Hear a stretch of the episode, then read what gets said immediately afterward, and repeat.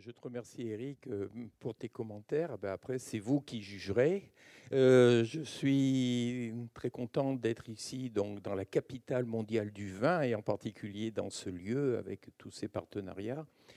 Donc, euh, on va balayer. Alors, j'ai déjà fait des conférences sur, sur ce sujet, mais là, donc, je l'ai orienté beaucoup plus vin, œnologie, que ce que j'ai l'habitude de faire. Hein. C'était la commande grand public averti, c'est ce que l'éditeur m'avait demandé aussi pour le livre, c'est-à-dire partir euh, de données scientifiques, c'est-à-dire être rigoureux au départ, puis après voir comment on ouvre et jusqu'où on peut ouvrir. Donc on va balayer. Alors, déjà, alors moi, euh, ce qu'Éric n'a pas dit, c'est que j'ai une formation au départ agroalimentaire et l'œnologie, j'y suis allé après. Donc j'ai découvert le monde de l'œnologie. Et bon, bah, ce qui m'a tout de suite frappé, c'est qu'est-ce qui est différent dans le vin et dans l'œnologie par rapport euh, à l'agroalimentaire? Eh bien, c'est cette première dia qui vous le résume. Le vin a une définition. Il n'y a pas beaucoup de produits qui ont une définition, mais qui a une valeur euh, réglementaire ensuite. Le vin est le produit obtenu par la fermentation alcoolique totale ou partielle de raisin frais, foulé ou non, ou bien de mou de raisin. Ça paraît rien une définition comme ça, mais c'est très important. Ça veut dire déjà, on n'est pas dans la fabrication d'un produit, on est dans son élaboration. Le vin, c'est un des rares produits qui n'est pas défini par sa composition. Sur l'étiquette, vous n'avez pas la composition du vin. C'est défini par son processus d'élaboration. Alors tout ça, on va, on va le, le détailler. Mais la conséquence de ça, c'est que le vin est forcément relié de façon très intime à la vigne, qui n'est pas une production délocalisable. Et dans un monde mondialisé, c'est très important. Donc le vin reste plus un produit agricole qu'industriel. Et puis en plus, il y a des jalons. Il y a le diplôme d'œnologue euh, qui a été mis en place en 1955 et qui est fortement défendu ici, à Bordeaux, mais aussi dans, quelques grandes villes universitaires. Alors, la structuration internationale, euh, elle explique ce qui va se passer entre innovation et tradition, parce que tout est cadré. Il y a eu des grandes crises viticoles. Moi, je viens du Languedoc-Roussillon, 1907.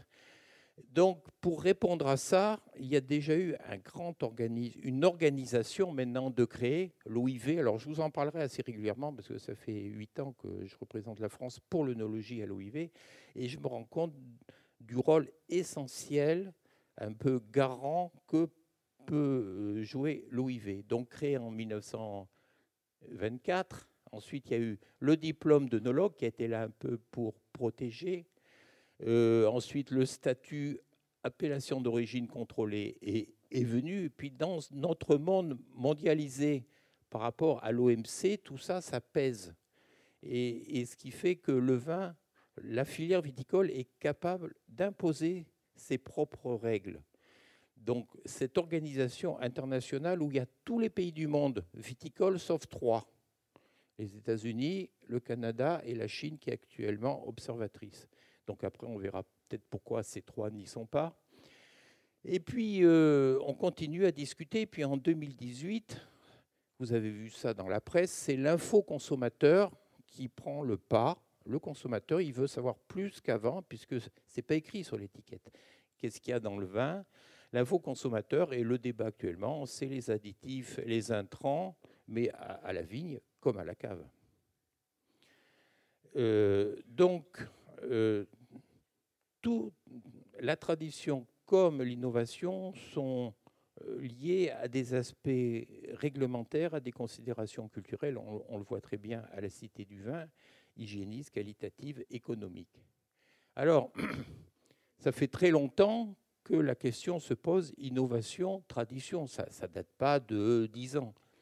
Euh, Louis Pasteur, à la demande de Napoléon III, fit des études sur le vin pour percer les mystères de la fermentation. C'est très bien mis en avant à la Cité du vin, ce, ce volet-là. Et puis, il y a eu des exemples avant. Et puis, par exemple, le soufre au XVIIIe siècle a permis, par ses ajouts, de conserver le vin, donc d'aborder les notions de millésime. Sans soufre, on ne pouvait pas le, faire parce que le vin se conservait pas. Donc il y a eu des ruptures régulièrement au fil des siècles, et puis ces ruptures, elles continuent, donc il ne faut pas non plus s'en offusquer. Alors, N'empêche que la vigne est mondialisée. Là, j'ai mis euh, en noir les endroits où pousse la vigne. Alors évidemment, euh, quand l'OIV fait ça, ils mettent en noir, enfin, ils colorent tout le pays où il y a la vigne. Alors sur la Chine, vous voyez une grosse tache. Mais en fait, les zones viticoles dans le monde, elles sont fortes, mais elles ne sont pas partout. Ce n'est pas toute l'Australie, c'est c'est pas toute la France, c'est pas toute l'Espagne, c'est pas tous les États-Unis. Mais n'empêche, quand on voit toutes ces tâches, hein, à part euh, en zone tropicale euh, hors altitude, on voit que la vigne est une plante euh, mondialisée parce qu'elle pousse quand même dans de nombreuses contrées géographiques. Alors, en termes de production, là, on dit ouais, la, la, France va perdre sa première place. Bon, entre la France, l'Italie, l'Espagne qui peut passer devant parce qu'elle a une, un vignoble très étendu, puis quand les années où il y a de la pluie en Espagne, ils peuvent passer devant. Mais effectivement, en Chine, on produit plus de raisins qu'en France. Mais vous voyez, euh, si vous regardez euh, les tranches de camembert noir, euh, la partie vin est minoritaire dans ces pays-là. En Chine comme en Turquie, c'est du raisin sec c'est du raisin de table, c'est du jus de raisin. Mais n'empêche qu'ils savent faire pousser de la vigne et de plus en plus ceci gratuit. Alors, il y a un paradoxe, c'est sur un produit culturel millénaire, on n'a jamais fait autant de recherches dans le monde sur la vigne et le vin que maintenant. Euh, en Australie, les producteurs se sont regroupés pour faire un grand centre de, recherche. En Afrique du Sud aussi, aux États-Unis, euh, les grandes maisons comme Gallo, comme Mondavi, Napa Valley, eh ben, ils sont présents dans l'université euh, très fortement. Donc, il n'y a jamais eu autant de publications de recherche parce que derrière le vin, lié à cette mondialisation, il y a des enjeux économiques. Si on ne fait pas de qualité, euh, on s'en sortira pas. Alors, ces recherches aussi, elles sont impulsées par un changement fort dans le contexte. L'évolution climatique, euh, le sujet des maladies de la vigne. Alors, des fois, je me fais gronder quand je parle de maladies de la vigne de produits. On m'a dit qu'il faut parler de soins.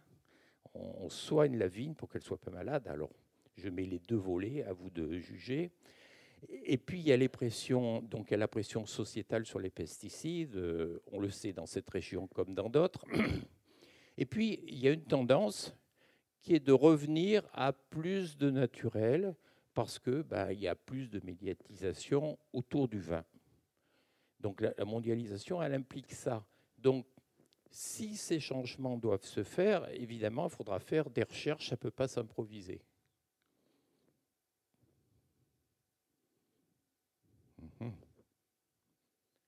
suivant. Alors, si on se place maintenant du point de vue du consommateur, euh, non, du, du, producteur. Le producteur, lui, il, doit, il a affaire à un cahier des charges.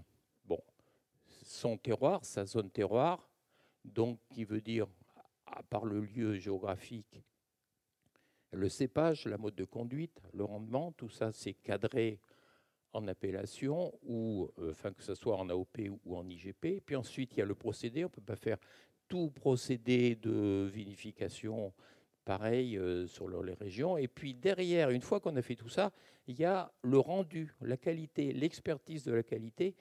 Et ça, ça a beaucoup joué. Elle se fait par des analyses physico-chimiques de plus en plus fines. On est capable de doser maintenant des molécules euh, à des doses qu'on n'avait pas accès avant. Donc on voit plus de choses, que ce soit pour la qualité ou pour le défaut. Et puis l'analyse sensorielle, elle est toujours là, fortement en place. Alors par contre, le consommateur, lui, ben, il, a une, il a une vision beaucoup plus réduite des choses. Il ne va pas rentrer dans tous ces détails des cahiers des charges de, producteurs.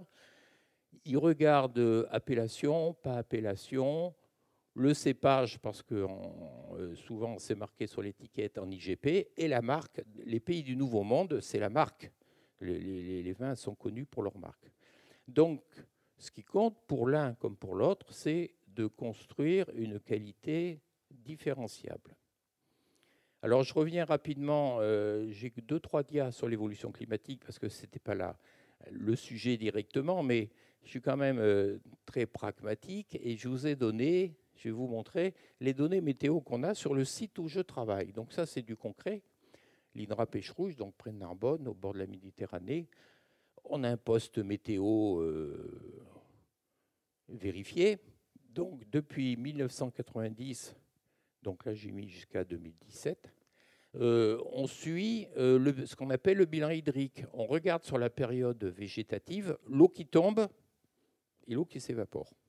Ça, c'est facile, un poste météo vous le donne. Euh, et qu'est-ce qu'on voit? Que depuis l'an 2000, voyez, depuis l'an 2000, si on fait la différence entre l'eau qui s'évapore et l'eau qui tombe, on a un bilan hydrique qui est négatif. Avant, vous aviez, j'ai connu ça, hein, moi quand je suis rentré à Pêche Rouge, Hein, on avait des, bilans hydriques, même sur la Méditerranée, fortement positifs. Maintenant, on a des bilans hydriques qui sont régulièrement négatifs. 2018, euh, euh, on a les données maintenant, c'est, c'est comme celui-là. C'est moins négatif que 2017, qui a été une année où on a eu que, que 120 mm d'eau sur l'été et 300 sur l'année. Donc, ça, c'est mesuré. Donc, celui qui va contester l'évolution climatique, bah, là, on donne des chiffres d'un poste météo. Alors, pardon. Euh, donc, euh, ceci, pourquoi je vous donne ceci? C'est que ça a des conséquences sur la composition du vin. Celui qui dit, bah, ben, moi, je veux continuer comme avant, j'ai mes pratiques euh, millénaires ou séculaires, eh ben, sur le même endroit, sur le même bassin de production, le labo qui analyse tous les vins de la région, donc du Languedoc-Roussillon, qu'est-ce qu'il nous donne comme information? C'est que le degré moyen d'alcool des vins est passé de 11,1 à 14,2. Et ça, c'est une moyenne. Donc quand la moyenne est à 14, vous imaginez qu'il y en a qui sont à 15, voire 16. Euh, il n'y a pas que l'alcool qui est en quantité plus importante, il y a l'acidité qui baisse régulièrement, et le pH monte, et ça, tout onologue sait que le pH, euh, c'est un élément clé, puisqu'il traduit, il vous donne une lecture de l'acidité, et plus le pH est bas, plus c'est facile en fait de faire du vin, puisque euh, tous les germes, euh, les, bactéries entre autres, et, les, oxydations sont beaucoup plus faibles à pH bas que fort. Donc, beaucoup de choses bougent, y compris ces fondamentaux-là, parce que le pH, l'acidité, l'alcool, c'est la base.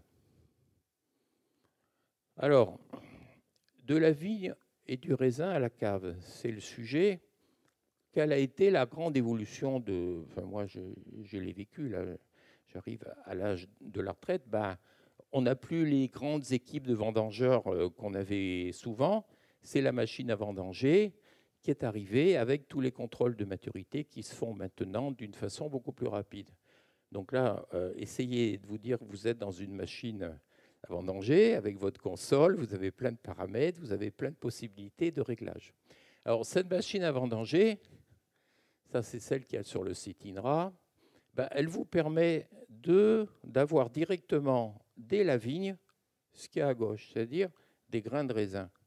C'est-à-dire elle vous permet de faire ce qu'on faisait avant dans un érafloir et suivi d'une table de tri où on triait à la main euh, les bouts de pétiole et les bouts de feuilles. Donc arrive à la cave des vendanges maintenant où il n'y a que les grains de raisin. Et on peut encore faire mieux. Alors ça, c'est une innovation. Alors c'est entre la vigne et la cave, mais ça, ça va à la cave. Et on peut encore faire mieux, c'est quand il y a des grains verts, on peut les trier et les éjecter sur des tables de, tri. Donc maintenant, pratiquement tous les fabricants de machines à vendanger ont ça sur leur machine. Donc, veut dire au concret, vous voyez les bouts de feuilles, les bouts de pétiole, ils restent dans, ils restent dans la vigne. Voilà. Et, les, rafles, elles restent sur le cep. Donc ça, c'est une grosse évolution qualitative, avec le plus aussi de ça. Moi, je, je ne suis pas là non plus pour faire, euh, je ne suis pas l'avocat de la machine à vendanger, mais quand il fait chaud et quand il faut ramasser euh, à la fraîche à 4 heures du matin, c'est pratique avec une machine à vendanger. Alors, les processus de, vinification, euh, la question qui se pose, ben, vous savez qu'avec euh, le même raisin, on peut faire plein de choses différentes. Hein.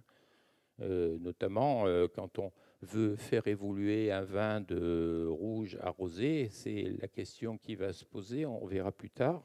Et on fait encore pas mal de vins blancs avec des raisins noirs. Donc ça veut dire que le champ d'action est très important. Alors les processus de vinification, je dirais pas que ce sont des innovations, ça ce sont des perfectionnements, des améliorations, et puis de temps en temps, il y en a un qui est une rupture. Alors, sur quoi travaille le nologue Il va travailler sur ses critères à lui de la qualité. Un raisin mûr, ben, on va pouvoir extraire beaucoup plus qu'un raisin pas mûr. Et puis le nologue, il va jouer sur la quantité. Que je vais extraire beaucoup, pas beaucoup? Il y a des millésimes où l'extraction se fait très bien, c'est-à-dire on va extraire facilement les composés polyphénoliques de la pellicule. Il y a d'autres millésimes, ces composés, ils restent dans la pellicule. Euh, souvent, la moitié du potentiel polyphénolique reste dans le marc de raisin. C'est pour ça que souvent, après, c'est valorisé en termes de colorant. Donc, il y a des tests qui se font au labo qui sont beaucoup plus précis qu'avant. C'est-à-dire, dès le laboratoire, on peut déjà donner qualifier le millésime avec un profil de vinification et dire comment je vais gérer tout ça. Alors, les leviers pour gérer tout ça, ils sont très larges. Alors, euh, les, polyphénols, ils sont, sous la cuticule, hein, qui est une couche euh, cireuse euh, hydrophobe. Donc, il faut de l'alcool. Donc, c'est pour ça qu'il y a les remontages en cours de fermentation. Le SO2, enfin moi, les, premières vinives que j'ai connues, euh, euh, j'ai connu ça, les macérations sulfitiques. Maintenant, on fait plus du tout ça parce qu'il faut enlever le SO2, il y a du SO2 résiduel, mais le SO2 joue. Le gaz carbonique, macération carbonique, le vide ou la pression qui peuvent aider à l'extraction. Actuellement, il y a des équipes, euh, notamment en Espagne, hein, qui travaillent sur sur, même des nouvelles technologies, les, les, les, euh, les micro-ondes, les ultrasons, c'est travaillé ici. Les enzymes, évidemment, c'est un grand champ d'action. Et puis les cuves euh, spécialisées, les cuves à remontage. Et puis le temps, on peut vinifier en 4 jours, on peut vinifier en 3 semaines, on peut vinifier en 6 mois en laissant le, le mar au contact. Donc, grand champ d'action et puis, là, j'ai repris hein, euh, le procédé de base. Eh ben, vous imaginez qu'à chaque fois, à chaque étape, il y a euh, une évolution, une optimisation. Donc, les grappages, maintenant, il se fait différemment. C'est-à-dire, ce, ce, qui a été inventé pour être mis sur les machines à vendanger, maintenant, c'est à la cave, pour ceux qui ne font pas à la machine à vendanger. Donc, tous ces équipements euh, évoluent les pressoirs, les conditions de pressurage en l'absence d'oxygène. Donc il y a énormément de perfectionnement. Mais là, on est quand même sur des, on reste sur des schémas traditionnels. Alors sur les levures, il y a des personnes dans la salle beaucoup plus spécialisées que moi, mais c'est un champ de réflexion énorme parce que de plus en plus les producteurs ils, vont, ils veulent leur levure à eux, celle de leur vigne. Donc, euh, vous avez des catalogues avec des centaines de, levures euh, possibles. Donc, il y a un gros intérêt porté sur les levures, quelle variété pour faire quoi, et l'adapter au style de vin. Euh, donc ça, c'est un, grand sujet d'œnologie. Puis une levure, vous voyez, quand on les observe, bon, elles sont de, formes diverses, ça se multiplie rapidement, et puis la levure, c'est essentiel, puisque ce qu'on lui demande, c'est de transformer tout le sucre en alcool. Alors avant, on demandait à une levure d'avoir un, bon rendement, c'est-à-dire faire le plus possible d'alcool pour une quantité de sucre donnée. Maintenant, on lui demande de faire un peu le contraire, compte tenu de l'élévation des teneurs en sucre. La macération carbonique, quand on vient de Narbonne, on, ne peut pas ne pas en parler.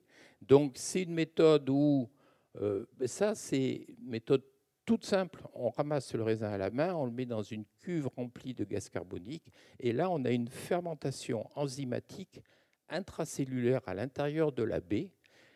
Et ça, ça donne des vins avec une typicité différente. Le vin, il est très différent, surtout aromatiquement. Et en Beaujolais, ils ont gardé une partie de cette euh, spécificité, puisque dans le décret là-bas, la vendange se fait à la main pour qu'il y ait une partie de la vinification qui se fasse en phase gaz et non pas en phase liquide. Et c'est ce qui donne ces particularités aromatiques liées à la typicité du Beaujolais. Et puis a la technologie. Alors, est-ce que c'est de l'industrie, pas de l'industrie? Il y a quand même pas mal, gros pourcentage des vins où la vendange est chauffée, parce que le chauffage de la vendange, en fait, euh, peut être qualitatif. Ça permet d'extraire et on peut augmenter de 30 à 50% l'extraction des polyphénols, donc faire, des vins avec euh, plus de couleurs, plus de structure. Donc il y a des, même en Bordelais, un peu dans toutes les régions, je crois qu'il y a une centaine d'unités dans des caves, en général grosses, qui sont équipées de ça en France, et pas mal à l'étranger aussi. Donc ce n'est pas anecdotique. Alors après, on va dire, bah, est-ce que ça c'est de la haute technologie? Quand on prend une photo d'une cave euh, coopérative, c'est celle de l'E4, c'est une des dernières construites dans le Midi, donc facile à prendre, c'est net, bah, c'est de l'inox. On fait le vin dans des cuveries, en général en acier inoxydable. Mais vous voyez, les perfectionnements, c'est quoi? C'est ces doubles enveloppes, donc on maîtrise la température. Euh, il y a très peu de contact avec euh, le gaz et, les cuves sont dans les vignes. Donc on colle bien à la définition, à ce lien vigne-raisin, c'est au plus près euh, sur un matériau qui se nettoie bien. Donc certains vont dire ben, ça c'est industriel. Bon, ben, je vous laisserai répondre à cette question. Je vous ai parlé de l'acidification tout à l'heure. Alors, à l'Organisation internationale du vin, le sujet est posé depuis longtemps. Il faut acidifier plus parce que naturellement, le raisin est moins acide. Comment on fait? On met plus acide. Donc, la liste des acides c'est rallongé, acide tartrique, acide malique, mais ça, c'est des acides faibles. Donc, quand on met un acide faible, hop, il se il précipite avec le potassium, donc faut en remettre beaucoup plus. Une, or, ça, par contre, je pense que c'est une innovation.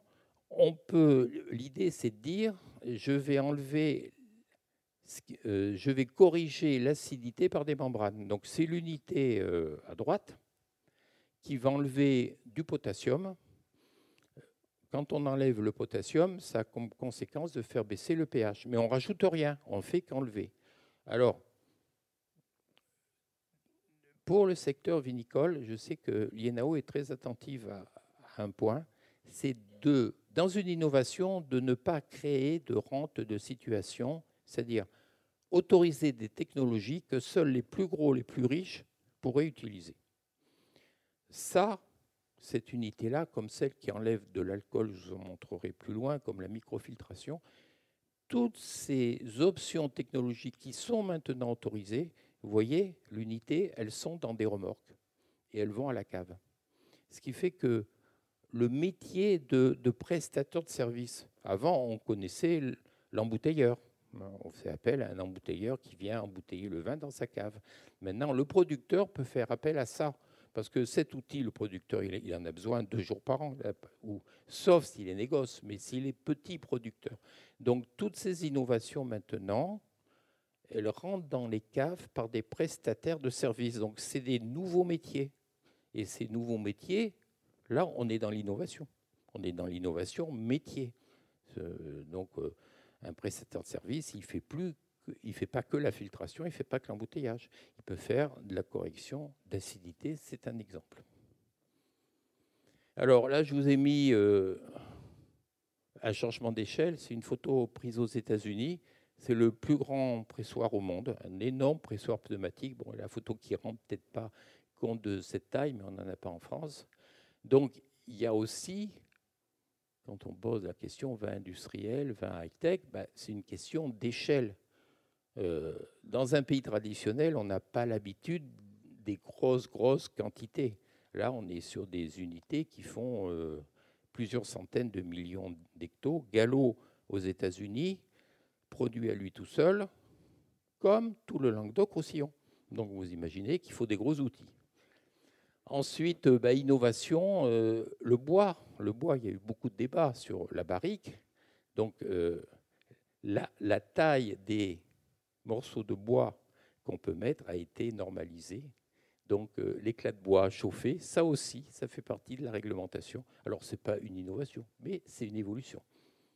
Alors, une question, quand on parle des symboles, le symbole, c'est le vigneron avec son sécateur, coupe la raisin à la main, moi c'est l'image que j'ai eue euh, gamin. Et puis l'autre image, c'est le pressoir, qu'il soit pneumatique ou mécanique, c'est une évolution. Par contre, est-ce qu'on peut remplacer un pressoir? Ben oui. Il y a eu des programmes de recherche euh, là-dessus. Là, j'ai deux dias qui montrent ce que c'est. Ça s'appelle un décanteur centrifuge. Donc, c'est des machines à axe horizontal qui vont tourner à 1400 tours minute. Le raisin, il rentre dedans et il est essoré. Et comme ça tourne assez vite et suffisamment longtemps, vous avez un liquide qui est préclarifié qui sort en bout et vous avez un marc qui sort avec un rendement de enfin, presque très très proche du pressoir pneumatique. Alors ça, euh, attendez, je vais vous montrer le pilote en fonctionnement. Je crois qu'on peut faire marche arrière, j'espère. Voilà. Donc ça, c'est un décanteur pilote qui travaille à une tonneur pour euh, les mises au point. Voyez le marc qui sort en bout de machine et le raisin qui rentre, et puis le, le produit liquide préclarifié sort en dessous. Alors ça, par contre, c'est une innovation. C'est même une rupture. Alors ça a été testé il n'y a pas de secret, c'est Alpha Laval, c'est les, les, équipementiers qui font des centrifugeuses, c'est Westphalia. C'était testé beaucoup en France et ça s'est vendu, ça s'est vendu en Afrique du Sud sur des grosses unités et ça s'est vendu aux États-Unis. Voilà, dans les pays du Nouveau Monde qui n'avaient pas ce blocage psychologique du pressoir, parce que le pressoir, là, c'est un symbole. Donc ça, c'est possible. Et ça, cet outil en plus, c'est polyvalent, puisqu'on peut l'utiliser sur des fonds de cuve, sur des lits, ça vous sort une pâte de lit, donc ça vous optimise, ça vous permet de perdre moins de produits. Donc ça, c'est un exemple euh, qui chamboule beaucoup, parce que c'est continu. En vinification, le procédé est discontinu, sauf la fermentation. Mais après, mais quand vous sortez de là, vous pouvez aller directement en fermentation, c'est-à-dire... Euh, le raisin ne voit pas la cuve. C'est comme ça que dans les pays du Nouveau Monde, il résume cette innovation. Le raisin, il, va directement, il est extrait avant.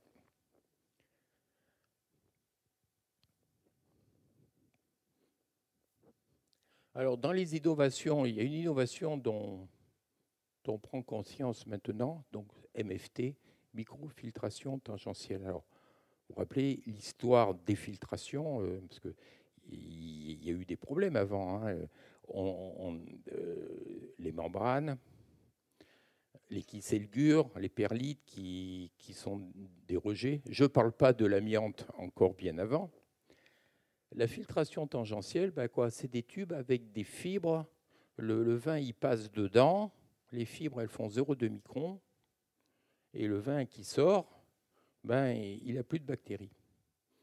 Et ça, actuellement, tous ceux qui font du bio, ils se rendent compte que euh, ben, c'est vachement bien. Quand on veut mettre moins de SO2, quand on veut mettre moins d'intrants, on enlève directement au vin ce qui peut être ensuite l'objet de déviations microbiologiques, surtout dans les conditions un peu plus délicates que l'on a maintenant. Donc ça, c'est une innovation qui se répand beaucoup et qu'en plus, euh, elle évite tous les rejets de terre, de kyselgure, qui sont des déchets ultimes dont la législation, un jour ou l'autre, va taxer fortement parce que qu'est-ce qu'on en fait? Alors, les innovations, c'est au labo aussi, mais je ne suis pas trop rentré dans le processus du, euh, du laboratoire. Mais par exemple, sachez que maintenant, on peut doser, sans ouvrir la bouteille, la teneur en gaz carbonique. Donc, à l'heure où le gaz carbonique, c'est très important sur l'appréciation organoleptique d'un vin. Euh, on sait que pour un vin blanc, amener un peu de fraîcheur ou un vin rosé, il en faut suffisamment. donc maintenant, ça, ça peut presque se suivre en ligne sur, un embouteillage. Alors, tous ces sujets, ben, ils concernent le vin. Et en quoi le vin il est différent, à part sa définition, c'est qu'il a une composition qui n'est pas simple. Il y a plus de 1500 composés. Et si on allait dans le détail du détail de tous les composés volatiles, ça serait encore beaucoup plus. Donc il y a les composés de base, l'eau, l'éthanol, euh, glycérol, hein, euh, fabriqué par la levure, donc 8 grammes par litre en moyenne, les acides organiques, tous les minéraux qui viennent du raisin, tout ce qui vient du raisin, mais il y a aussi tous les systèmes colloïdaux au pH du vin, et tout ça, c'est très compliqué. Ce qui fait que vous n'aurez jamais une réponse unique d'un procédé sur le vin, et en plus, ça va varier selon les millésimes. Alors, qu'est-ce qu'a amené la recherche? Ben, On connaît mieux la composition du raisin, les composés précurseurs d'arômes. Un raisin, en général, sauf le muscat et quelques rares euh, autres cépages, n'est pas aromatique comme ça de prime abord. Par contre, il y a des composés qui deviennent aromatiques pendant la fermentation en, en s'hydrolysant. Donc, ce qui fait que chaque étape, qu'est-ce qui se passe avant sur le raisin? Qu'est-ce qui se passe pendant la fermentation? Qu'est-ce qui se passe après l'élevage? Mais l'élevage pris au bon sens du mot, quoi, relever la qualité. Tout ça, ben, c'est là-dessus que les onologues bossent pour euh, parfaire la qualité de leurs produits en se méfiant au maximum des phénomènes d'oxydation, parce qu'en plus, on veut mettre moins de SO2 qu'avant. Et l'oxygène, ben, vous savez qu'il est présent, il est présent euh, dans l'air, 21%. Euh, l'air, c'est de l'azote pour l'essentiel. Et et cet oxygène, euh, ben, il se dissout très vite, encore plus si le vin est froid. Donc les procédés traditionnels tels que la stabilisation tartrique au froid, ben, c'est eux qui en dissolvent le plus. Donc il faut faire attention. Et un vin a une capacité à consommer cet oxygène limitée selon les cépages, donc à deux ou trois saturations. Mais au-delà, on a un vin qui est oxydé. Donc c'est tout ça qu'il faut gérer sur la vie du vin. Donc c'est beaucoup de sujets de recherche en cours. Comment on gère l'élevage, comment on gère euh, les lits, euh, le bouchage pour ne pas réintroduire derrière. Et puis il y, a une molécule euh, qui intéresse beaucoup de monde, c'est qu'il y a un antioxydant dans les levures et parfois dans le raisin, c'est le glutathion. Donc ça fait l'objet de discussions Peut-on utiliser des, levures pour rajouter du glutathion ou pas, ou quel type de mou? Voilà. Donc ça, c'est les sujets importants en lien avec le SO2, parce que dans la mesure où on accepte euh, le SO2, il n'y a pas trop de soucis, mais si on veut diminuer les doses de SO2, c'est là que ça devient compliqué, et sans SO2, c'est encore plus compliqué, on le verra après.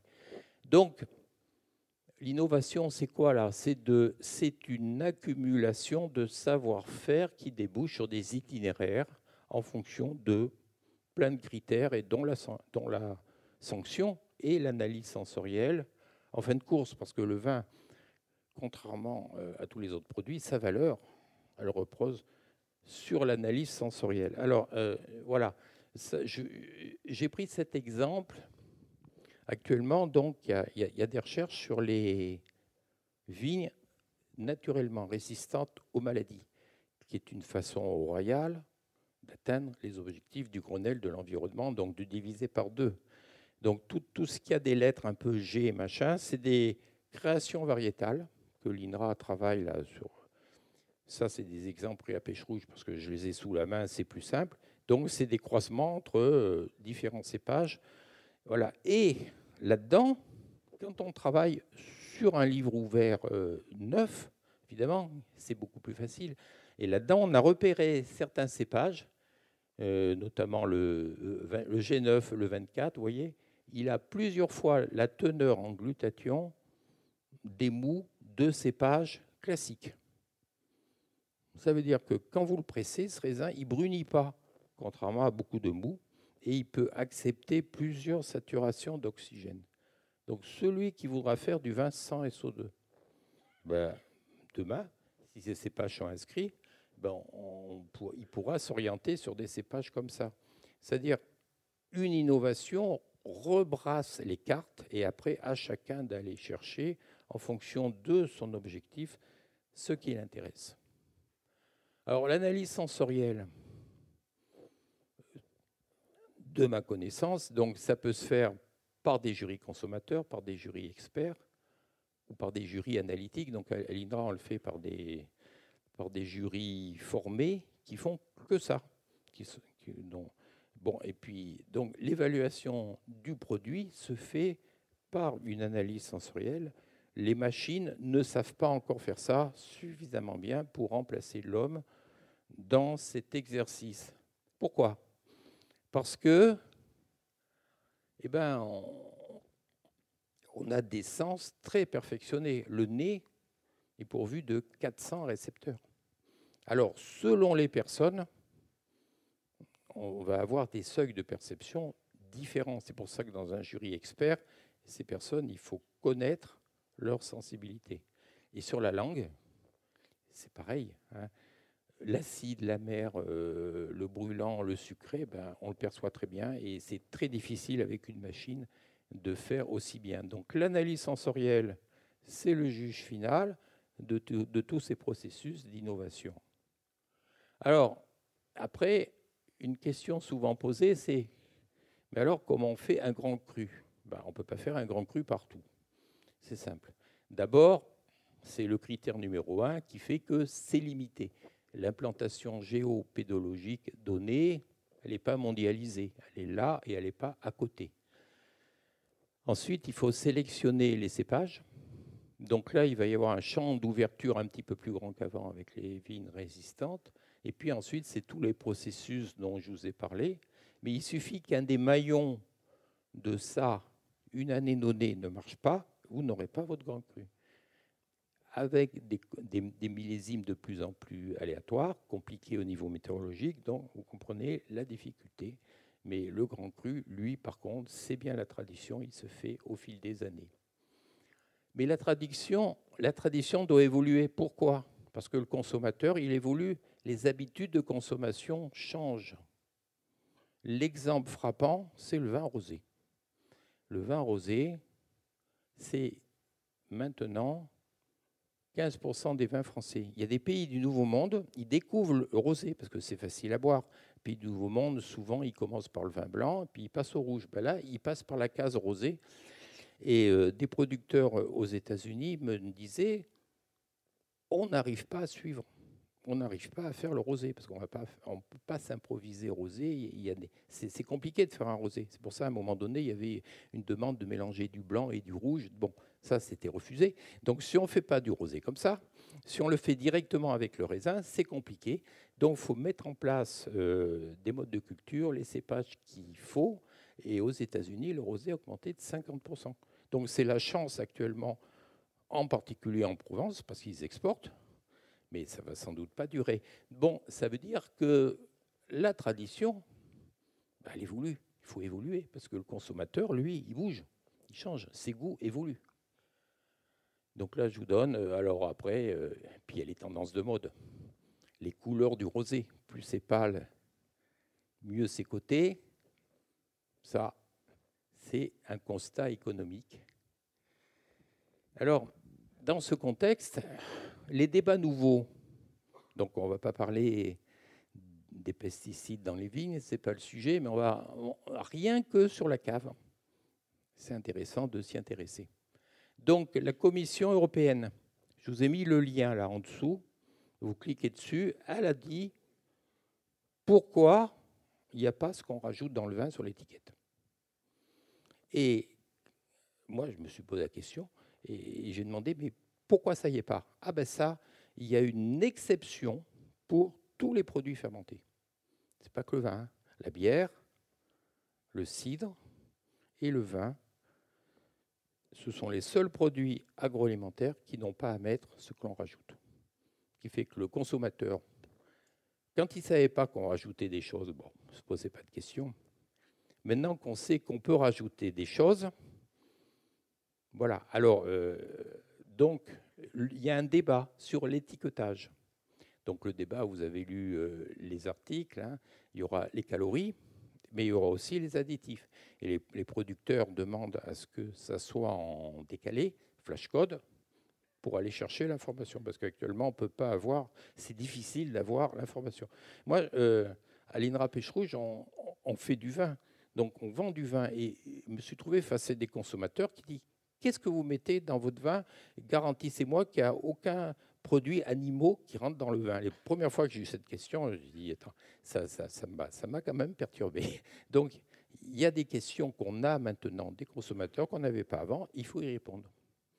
Alors, petit retour sur l'agroalimentaire. 300 additifs sont autorisés dans l'Union européenne. 87 nouveaux sont discutés. Et ça sert à quoi tout ça? Eh ben, c'est les colorants, c'est les conservateurs, c'est les antioxydants, donc nous on connaît le, SO2, c'est les agents de texture, c'est les régulateurs d'acidité, c'est les anti-agglomérants, les exhausteurs de goût, vous connaissez les glutamates, c'est les édulcorants, les agents de texture, les agents support, etc., etc. Alors sur un paquet de gâteaux, vous avez pas mal d'eux sur l'étiquette.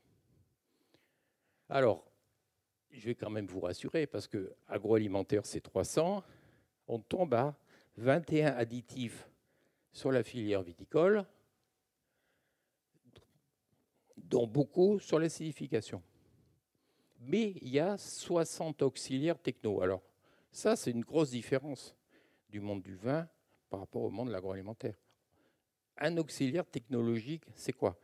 C'est quelque chose qu'on rajoute dans la vendange, le mou ou le vin, mais, qui n'y reste pas, qui réagit et qui part. L'exemple le plus traditionnel que je puisse vous donner à l'instant, c'est le collage au blanc d'œuf. Mettez du blanc d'œuf pour la stabilisation protéique d'un vin blanc. Voilà, donc ça c'est un auxiliaire. Donc l'Organisation internationale du vin, sur, par rapport à ces demandes d'exigence du, Codex Alimentarius, de l'OMC ou de l'Europe, c'est de séparer déjà un additif d'un auxiliaire. Ce que je mets, ça part ou ça reste? Ça fait trois ans que cette liste, elle s'affine au niveau de l'Organisation internationale du vin, où il y a tous les pays viticoles. Donc euh, on, est presque au bout de ce travail. Pourquoi? Parce que demain, eh ben, on va considérer qu'un auxiliaire techno, on le met, mais il part à 99%. Euh, alors que l'additif, il reste intégralement. Euh, demain, c'est sans doute ça, quand toutes ces règles vont se mettre en place, qu'il faudra indiquer sur l'étiquette. Donc vous imaginez que l'enjeu pour le fabricant, c'est important. Une levure, on le met, mais elle part. Donc c'est un auxiliaire. Une enzyme, c'est pareil. Alors, l'évolution de ces dernières années, c'est que euh, la tradition voulait que les additifs, viennent du milieu du raisin, du vin ou de la levure. Ben maintenant, sous l'effet de la mondialisation, il y a des additifs qui sont complètement exogènes au raisin, au vin ou à la levure. Donc, c'est des produits qui, à la limite, à la limite, ne correspondraient même plus à la définition du vin. Je vous en donnerai quelques exemples. Alors, ça, je crois que j'ai pris cette photo sur une revue spécialisée sur les, sur les vins biodynamiques, donc ils ont un peu forcé le trait, mais ils ont mis tout, tous les additifs, enfin, auxiliaires et additifs, tout mélangé. Voilà, tout ça qui peut rentrer dans la bouteille, mais je vous rassure, on les, on les met jamais tous à la fois, parce que les uns se contredisent par rapport aux autres, donc on en met 3, 4, 5 en général. Et puis, donc, le vin conventionnel, ben, il a le droit à tout ce qui est autorisé, en théorie. Ensuite, il y a les vins bio, et puis avec les normes, parce qu'il ne suffit pas de dire vin bio, il y a les normes euh, Déméter, Écossaire. Et puis, un point sensible, c'est les doses de SO2 qui vont en diminuant. Donc, je vous les ai indiquées selon qu'on est en vin blanc ou en vin rouge. Alors, dans le vin, pourquoi? Euh, Qu'est-ce qui nous reste? Il n'y a plus les 300, mais il en reste quand même. Il y a 7 additifs pour la conservation. Il y en a 18 pour clarifier. Ça, c'est des auxiliaires. C'est une colle, c'est une blanc d'œuf, c'est une bentonite. On la met, ça réagit, elle part. Euh, fermentation, c'est des levures, c'est que des auxiliaires technologiques. Les enzymes aussi, l'acidité, il y a les additifs. Les gaz, ben, l'oxygène, le gaz carbonique, c'est considéré comme un auxiliaire. Puis il y a, toujours euh, des cas particuliers. Alors, pour cette présentation, je me suis amusé à, mettre les catégories de vin telles qu'on les connaît. Le vin conventionnel, le vin bio, le vin biodynamie et le vin dit nature dont on parle tant. Et j'ai mis en haut le nombre d'additifs possibles. 21, 9, 2, 1. Le 1, sur la nature, c'est uniquement le SO2. Et avec, dans la boule jaune, les doses euh, max SO2, vin rouge, euh, vin blanc, vin rouge. Voilà, actuellement, ça, c'est la photographie de ce qui existe. Donc on est loin quand même du schéma agroalimentaire, mais on ne peut pas dire qu'il n'y a rien. Alors, pour vous dire que la profession est quand même très encadrée, et ça c'est encadré pour protéger le consommateur quand même. C'est une liste révisée chaque année, c'est la description des principaux produits utilisables dans le vin. Donc ça, vous pouvez aller sur les sites euh, de l'OIV. Hein, ce que je dis là, ce n'est pas des secrets. Je, suis expert à l'OIV, mais je ne vous, dis pas ce qui est secret, je vous dis ce qui est public. Voilà. Euh, tout ça, c'est référencé, y compris la façon de fabriquer ces produits. Donc, c'est beaucoup plus quand même euh, vigilant, sérieux qu'en agroalimentaire en général. Donc, il y a les méthodes d'analyse. Et pour le vin, dans telles conditions, on peut mettre tant et pas tant. Donc, c'est quand même très cadré. Et pour faire évoluer euh, un point, un élément technique ou chimique, il faut 10 ans. C'est le rythme de travail de l'OIV parce qu'il faut un consensus entre 46 États, donc tous les États viticoles sauf euh, Chine, États-Unis et Canada, pour référencer une innovation. Donc forcément, le processus d'innovation est long. Et il est là aussi pour protéger et donner le recul du temps. Donc ça, c'est pour ceux qui trouvent que ça va trop vite, parce qu'il y en a qui trouvent que ça ne va pas assez vite. Et puis, par-dessus ça, c'est rajouter les labels privés. Oh, il y en a qui sont très sévères. Ils sont tous certifiés auprès de l'INAO. Alors, j'étais en Dordogne il y a 15 jours. Ah, je vois ça sur la table je me suis dit, elle est trop bien, je l'ai photographiée. Ce qui m'a plu, c'est sans souffle, sans millésime, sans résidus, sans appellation. Et c'est même pas bio. Donc il y a ceux aussi qui s'affranchissent de toute règle. Donc c'est du vin de table. Maintenant, on dit plus vin de table, on dit vin de France. Et en plus, ils revendiquent pas bio, donc ils n'ont pas à payer tous les organismes certificateurs. Bon, c'est vendu 9 euros. Le gars, il a une production traditionnelle, son traditionnel haut de gamme est au même prix. Donc ça, ça interpelle, parce qu'on le voit de plus en plus. Alors pour l'instant, c'est anecdotique, mais il y a une tendance sur ça. Et puis, euh, j'habite à Narbonne, et puis quand même, cette vitrine, euh, elle est que sur bio, biodynamie. Je vais discuter avec le gars, il me dit, il faut encore aller plus loin. Et vous voyez ce qu'il a rajouté sur sa vitrine vin naturiste. je, vous laisse, euh, je vous laisse décrire euh, qu'est-ce qu'il peut y avoir derrière. Mais ça, euh, j'ai pas, c'est pas moi qui ai fabriqué la vitrine. Hein. Donc, des questions qu'on a des consommateurs, pour des raisons de santé ou pas, ils veulent pas de produits animaux dans leur vin. Ça s'appelle les vins véganes. Or, un collage avec euh, des produits d'origine animale qui sont des denrées alimentaires. L'œuf, le poisson, la gélatine ou le lait écrémé, c'est des denrées alimentaires. Il y en a qui n'en veulent pas, donc ils demandent à être informés. Donc ça, ça induit des questions de recherche. Col végétal. Voilà, nouvelles actions de recherche liées à ça. Alors, le vin bio, le vin bio, c'est pas simple non plus.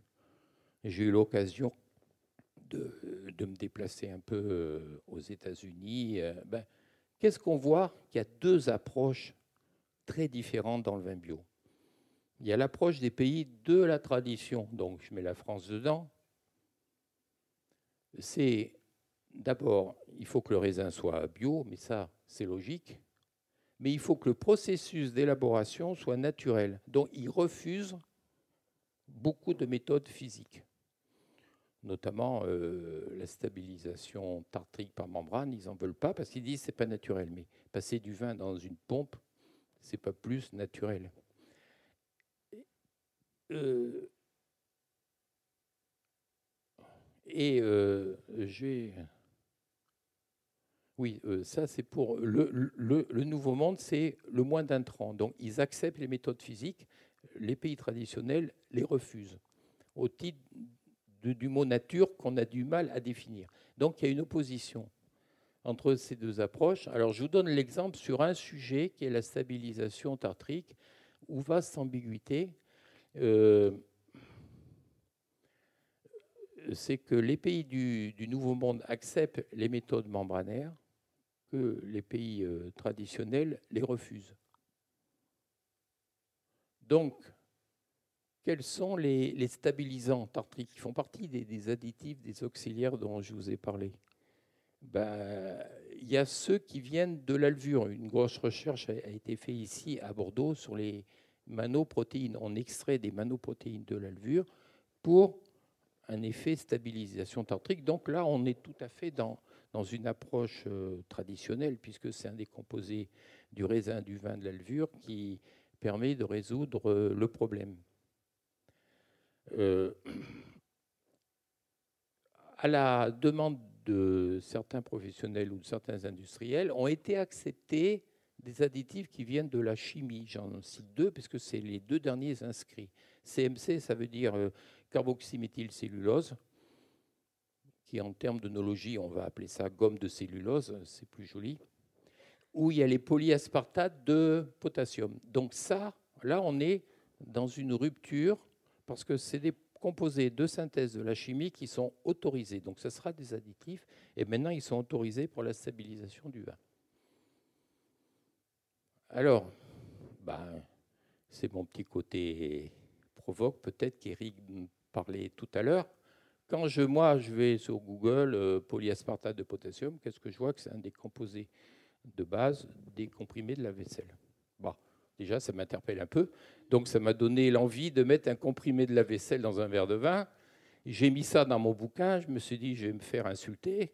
Ça s'est passé comme ça, mais j'ai eu plus de félicitations que d'insultes, donc je le mets dans mes PowerPoint. Euh, voilà, et puis tout récemment, euh, le, polyaspartate de potassium, ça c'est un, grand groupe qui a proposé ça. Donc les dix ans d'étape, l'Organisation nationale du vin, sont passés, c'est mis, et c'est pas sur l'étiquette. Et donc, la réaction de ça, c'est que d'autres vont demander plus de transparence. Alors, euh, euh, petite euh, réflexion peut-être par, rapport à ça, c'est que, alors là, ça serait peut-être à Eric de, de l'analyser, mais quand on ne dit pas ce qu'on fait, évidemment, c'est la méthode la moins chère qui est privilégiée. C'est moins cher de mettre une poudre que de mettre en place un procédé pour atteindre un objectif. Donc, en fait, le non-étiquetage, le problème ne se posait beaucoup moins avant parce qu'on avait moins de produits autorisés. Maintenant, le fait qu'il y en ait beaucoup plus, ça permet de se poser la question par rapport à des procédés que je vais dire low cost, comme l'agroalimentaire sait le faire, et que l'œnologie, ce n'était pas dans ses habitudes. Donc innovation, tradition, innovation, tradition, voilà, voilà les questions qui ont lieu dans toutes ces organisations qui débattent. Puis à un moment donné, il faut un consensus. Alors, le paradoxe du vin sans SO2, c'est pareil, c'est un sujet qui fait... Bah, il y en a qui, disent vin sans SO2. Bah. Sauf que, alors, vin sans SO2, rajouter, déjà, il faudrait mettre. Et ce qu'il faut savoir, c'est qu'il y a des levures qui font du SO2, beaucoup du SO2, et notamment ceux qui disent euh, je vais valoriser la levure naturelle de mon terroir.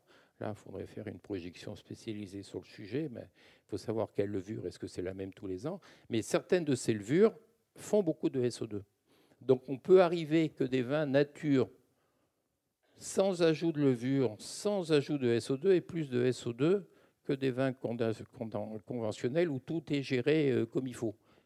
Là, c'est vous faire toucher du doigt la, la complexité du sujet, parce que celui qui fera de la technologie, il va utiliser la filtration tangentielle, il va se débarrasser des, bactéries, et puis il aura besoin de mettre moins de SO2 que celui qui ne veut, pas, euh, veut pas faire ce saut technologique. Donc, voilà. Donc, pour l'instant, il n'y a pas de législation sur 20 vin, vin nature. Et, sur le vin sans SO2, c'est la quantité finale mesurable dans la bouteille qui compte.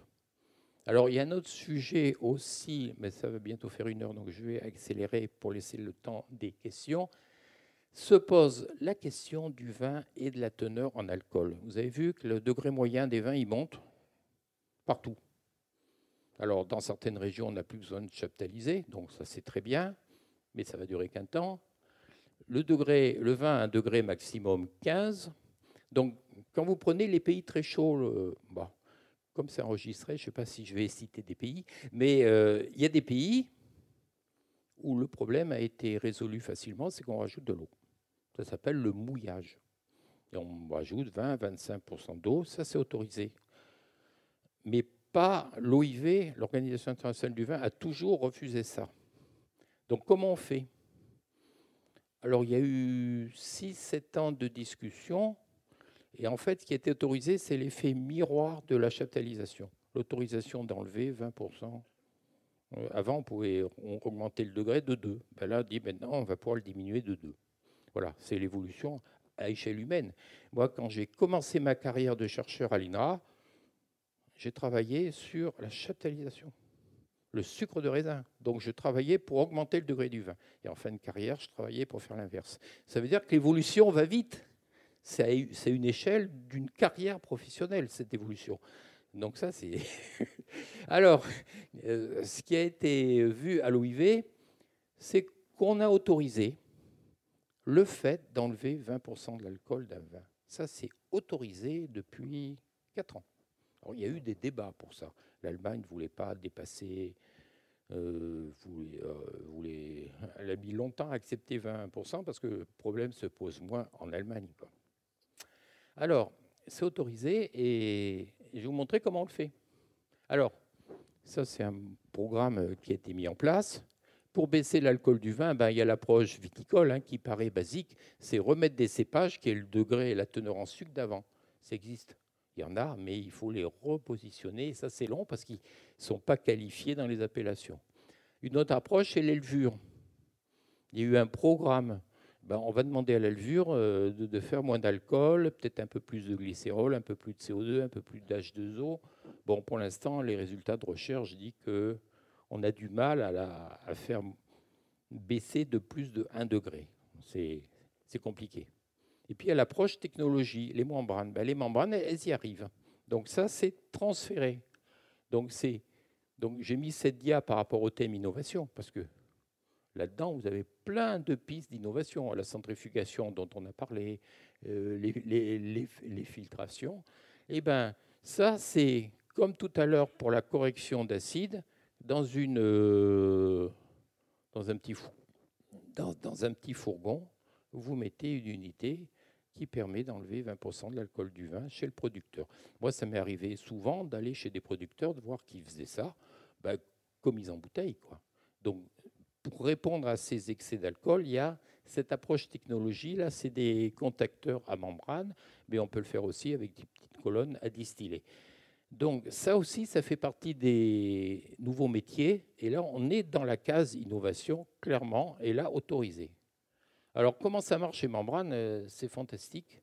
C'est une membrane avec des trous poreuses, hydrophobes, et l'alcool s'évapore dans les trous de la membrane. Et en faisant circuler de l'autre côté de l'eau, eh ben, on, on arrive à extraire l'alcool avec une bonne sélectivité. Donc par ce procédé, on peut enlever, en couplant l'osmose inverse pour ne pas perdre les arômes et ses membranes, on peut enlever 20% euh, de l'alcool, peut-être plus, mais la législation limite à, 20%. Et l'INAO, dans sa grande sagesse, a limité à, à 2 degrés. Parce que 20% sur un 15, ça fait 3 degrés. Et puis, euh, évidemment, je me suis dit, mais là, je vais passer très très vite. Il faut savoir qu'on peut aller au-delà. Et beaucoup de professionnels disent, et si on enlevait tout l'alcool du vin? Ça, ça, peut vous choquer. Pourquoi ils se posent ces questions? C'est que les études économiques montrent qu'à un instant donné, il y a la moitié de la population qui ne boit pas d'alcool ou qui ne peut pas les jeunes, théoriquement 18 ans, les personnes euh, qui sont en problème de santé, euh, les femmes enceintes et les régions religieuses. Qui, si on additionne tout, donc ce qui nous intéresse ici, bah, ça concerne à un instant donné la moitié de la population. Donc pourquoi on ne ferait pas du vin sans, sans alcool? Ben, Voilà, ça se fait un peu dans tous les pays du monde. Donc beaucoup ne le savent pas. Et ça, c'est, mettons, une marque en France, bonne nouvelle, ils ont une gamme, ils vendent 2,5 millions de cols en blanc, rouge, rosé, gazeux maintenant. Et que le fait nouveau, c'est que depuis deux ans, les grands producteurs de marques internationales s'y mettent en Allemagne, qui est le leader, en Espagne, Frexenet, Codorniu, voilà.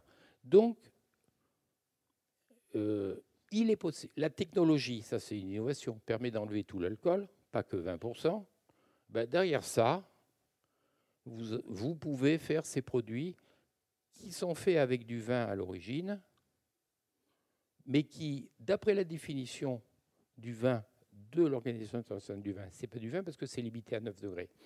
Mais euh, voilà. Alors ça, ces recherches sont nées en France, en Allemagne dans les années 90 et que le producteur à l'époque, il ne se posait pas toutes ces questions. Il a appelé ça vin sans l'alcool. Il y en a eu un million de cols comme ça tout d'un coup dans les magasins intermarchés. La DGCCRF a porté plainte. Ils ont fait appel au niveau de Bruxelles et ils ont gagné. Et pourquoi ils ont gagné? Parce qu'il n'y a pas tromperie du consommateur. Quand vous dites vin sans alcool, vous savez que c'était du vin qui a plus d'alcool. Voilà. Par contre, c'est contraire à la définition de l'Organisation internationale du vin. D'où le débat. Donc, il y a un débat en cours à l'OIV actuellement pour savoir comment ça, ça pourrait s'appeler. Et le Parlement de Bruxelles, euh, ils ont émis un, avis il y a quelques mois euh, que ça pourrait s'appeler vin désalcoolisé. Voilà. Donc, euh, alors, ça, et, et, le marché mondial de ça actuellement, c'est 100 millions de cols. Donc, c'est plus une niche. Et puis, des œnologues ont osé faire ça. Le cracking du vin, alors délire, débouché, innovation, tradition, je vous laisse ça à votre avis. Voilà ce qu'il y a sur l'étiquette. Infusion de pépins de raisin, jus de raisin, glycérine, gomme arabique, anthocyanes, acide. Donc on retrouve nos bons additifs, nos beaux ingrédients. Mais la cerise sur le gâteau, c'est qu'il y a un grand sommelier, il met même son nom, meilleur sommelier de France. Ben, ils ont sorti une bouteille qui s'appelle Petit Béret, et que la différence avec l'autre, c'est qu'il n'y a pas eu de fermentation. Parce que pour certains pays, certains pays, pourrez citer l'Arabie saoudite, je pourrais en citer d'autres, le fait qu'il y ait eu fermentation, il y a eu euh, une déviance originelle. Donc là, il n'y a pas eu de fermentation. Là, on est dans l'agroalimentaire, on est dans le cracking, la recomposition. C'est dans les rayons. Je suis sûr que si vous allez euh, au carrefour euh, Mérignac ou le Carrefour du coin, vous trouverez ça. Donc c'est nouveau. Ça s'appelle pas du vin, mais quand vous voyez la bouteille, c'est dans le même rayon. Voilà. C'est juste euh, pour voilà, vin sans alcool, 100 millions de cols. Bah après, ben voilà. Donc là, c'est juste mes deux dias de conclusion. Les symboles, ben, il y en a qui tiennent, il y en a qui tiennent plus la vendange à la main, la, machine, le pressoir, est-ce qu'il sera continu demain? La bouteille, le bouchon, tout ça, ça a évolué. Euh, Je n'ai pas parlé des bag-in-box, ça évolue bien. Euh, une chaîne classique, une chaîne technologie avec l'innovation et tout ça derrière, il y a des débats, il y a des discussions entre pays et avec trois pays qui n'y participent pas mais qui peuvent vendre les produits en France. Donc euh, c'est quand même embêtant qu'il y ait trois pays à part. Et donc demain, ben demain, euh, alors j'ai toujours tendance à dire que il y a plein d'innovations qui marchent et elles deviennent la tradition. L'innovation d'aujourd'hui sera la tradition demain. Heureusement, sinon on fera encore du vin comme il y a 100 ans. Et je pense qu'il serait moins bon. La tendance, c'est de le faire le plus naturel possible et de voir comment l'innovation le euh, permettra. Voilà, donc ça, bah, et ça, ça c'est, c'est pour faire le lien avec la viticulture, parce que côté viti, il se passe autant de choses avec les créations variétales. Donc, il y a de quoi faire. Donc, euh, en fin de, dès que j'ai pris ma retraite, maintenant je suis chargé de mission à l'INRA, avec un collègue Alain Carbonneau qui a beaucoup, beaucoup travaillé ici, on s'est dit, toutes ces questions grand public, on en a fait un bouquin chez Quae, qui est l'éditeur euh, euh, de l'INRA, et on a fait un bouquin en, 100 questions et 230 photos, dont j'en ai pris quelques-unes sur ce bouquin. Et voilà. Donc ce bouquin, pour ceux qui s'intéressent, ils peuvent le feuilleter. J'ai des flyers et j'en ai éventuellement quelques-uns pour dédicace. Voilà. Alors maintenant, c'est les questions.